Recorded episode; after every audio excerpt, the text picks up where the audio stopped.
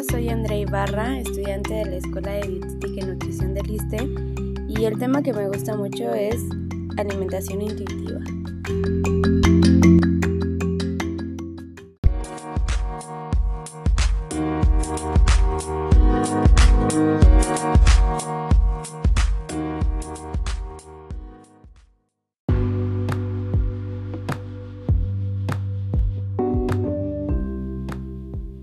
Con la finalidad de tratar la obesidad, los profesionales en salud buscan, por medio de intervenciones dietéticas restrictivas y ejercicio, la pérdida de peso como objetivo principal del tratamiento.